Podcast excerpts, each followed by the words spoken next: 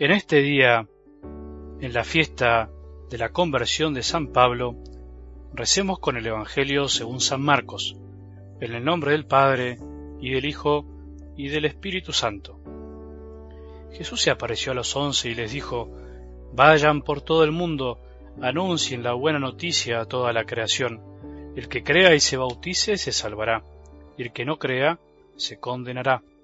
Y estos prodigios acompañarán a los que crean. Arrojarán a los demonios en mi nombre y hablarán nuevas lenguas. Podrán tomar a las serpientes con sus manos y si beben un veneno mortal no les hará ningún daño. Impondrán las manos sobre los enfermos y los curarán.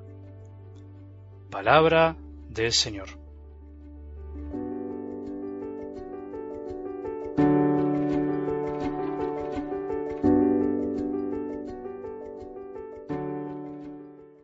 Celebramos hoy en toda la iglesia una fiesta muy importante llamada la conversión de San Pablo, el gran apóstol, apóstol de los apóstoles. Es el único día en el año de la iglesia que se dedica a celebrar la conversión de una persona. Qué increíble, tan importante es y fue la figura de San Pablo y lo será para toda la iglesia, que la iglesia se alegra y celebra que esta persona se haya convertido, que haya sido derribada de su camino para darse cuenta que tenía que ir por otro lado. Tanto hizo que la iglesia se llena de gozo, todo lo que hizo y dejó para nosotros. Sus mismas palabras, sus mismas cartas, han quedado para siempre para todos los cristianos de todos los tiempos como palabras de Dios. Qué increíble, las palabras de un hombre convertido amado por Jesús, derribado para comenzar un nuevo camino, que se convirtieron en palabras de Dios para nosotros hoy. Por eso hoy debemos reafirmar nuestra fe en que para Jesús nada es imposible, que Jesús puede cruzarse por el camino de una persona elegida por Él para transformarlo y para ayudarlo a que sea apóstol enviado, para hacer una misión nueva en la iglesia, para dejar una huella. Nadie como San Pablo sabía y conocía las escrituras. Sin embargo, podríamos preguntarnos qué fue lo que finalmente tocó su corazón definitivamente para siempre y lo hizo cambiar y convertirse en el hombre que más predicó, que más comunidades fundó, que más acompañó, que más estragos, por decirlo de una manera, provocó en ese tiempo. El encontrarse con Jesús cara a cara, corazón a corazón. Podemos leer y saber toda la Biblia, podemos conocer y leer todo el catecismo de nuestra Iglesia. Ahora, si no nos encontramos personalmente con Jesús, como le pasó a San Pablo, todavía nos falta mucho. Preguntémonos, ¿a nosotros nos falta? ¿A vos te falta? A mí te diría que toda una vida, pero no bajo los brazos.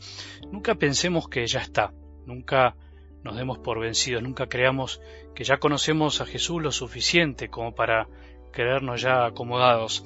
Cada día es distinto, cada día podemos dar un paso más. Cada día su luz y su amor puede volver a cegarnos para empezar a ver algo nuevo. No tenemos por qué esperar una conversión tan extraordinaria como la que relata el mismo San Pablo. ¿Te acordás que fue derribado y que de golpe una luz lo ensegueció y escuchó una voz que lo llamó a hacer un camino distinto. No esperemos eso, eso se dio pocas veces en la historia con unos pocos elegidos, pero si podemos convertirnos hoy, en este momento, un poco más, si podemos volver a creer, volver a empezar, volver a orientar el rumbo de nuestra vida, volver a perdonar si no necesitamos, a levantarnos si estamos caídos, volver a rezar si habíamos dejado, volver a la adoración si ya la abandonamos, volver a misa si pensamos que ya no vale la pena, volver a creer en Jesús que nos ama, volver, volvamos a acordarnos, no nos olvidemos que Dios nos ama y nos tiene pensado para cada uno de nosotros un camino nuevo, un camino distinto, donde podamos dejar una huella. Si podemos cambiar, es mentira que no se puede, que somos mediocres, que nadie puede sacarnos del letargo en el que vivimos muchas veces.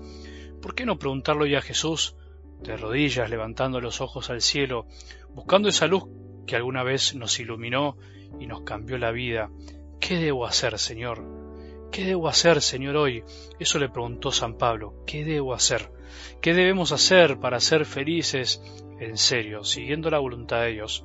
¿Qué debemos hacer para salir del encierro en el que a veces estamos o nos dejamos encerrar?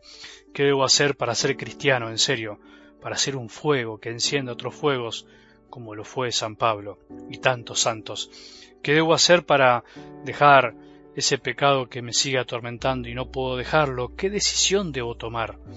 ¿Qué cambio debo producir en mi vida? ¿Qué debo hacer para comprometerme más con mi fe? Para vivir lo que Jesús nos dijo, para ir por el mundo y anunciar la buena noticia, anunciarle a todos que el reino de Dios está entre nosotros, que vino a amarnos y a entregarse nosotros. ¿Qué debo hacer para comprometerme más con mi fe, para ser coherente y dejar a veces de ser un poco tibio, que ni pincha ni corta? ¿Qué debo hacer para rezar con el corazón y dejar de vivir de la formalidad? ¿Qué debo hacer, Señor? ¿Qué debemos hacer? Que San Pablo hoy, ese gran apóstol de todos los tiempos, nos ilumine a todos también, interceda por nosotros, a todos los que escuchamos sus palabras día a día también en la iglesia, a todos los que escuchamos su conversión, a todos los que escuchamos la palabra de Dios para aprender de él. Ser cristiano es aceptar definitivamente el amor de Jesús que vino a hacer una alianza con nosotros, es aceptar que es verdad, es dejarse perdonar y sentirse salvado, pero al mismo tiempo ser cristiano también es actuar, es hacer, es preguntarle a Jesús otra vez, perdona que lo diga tantas veces, ¿qué debo hacer, Señor? Porque el amor, con amor se paga, y el amor está más en las obras que en las palabras, como decía otro gran santo, San Ignacio de Loyola.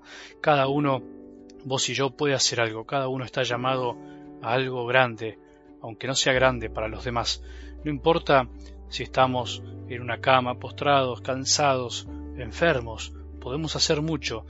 Una enfermedad también tiene un sentido. No importa si no tenés mucho tiempo, podés hacer mucho. Cuando se ama, se tiene tiempo.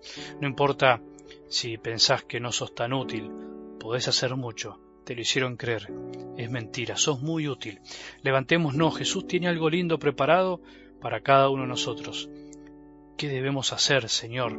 Otra vez preguntémonos. Esa es la pregunta que quiero dejarte a tu corazón para que puedas masticarla y respondértela a vos mismo en este día.